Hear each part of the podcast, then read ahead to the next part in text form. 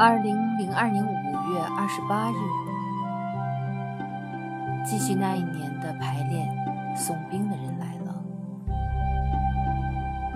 昨日开排了第三幕，进度缓慢，我的心情很差，仿佛在雾海中失去方向，不知自己会将这部戏带到什么地方。最终要通向的世界，是属于谁的呢？奥尼尔还是我？我像是个跟他猜谜的小孩童，不断考量着，反复考量着对手的意图。为什么要这么多次的重复？怎么写的如此的长？哎，故事总是稍纵即逝，一切的疑惑都还没有清晰的答案。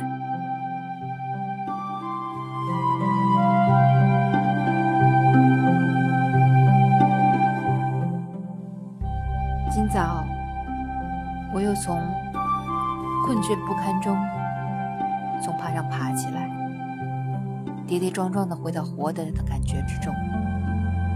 幸好阳台上有昨夜新置办的芦苇席、草编椅、茶几，沏上一杯茶，没有烟，写日记，读奥尼尔。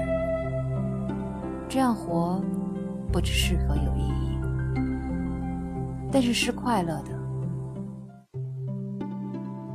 今早没有失思没有冲动一切软软的。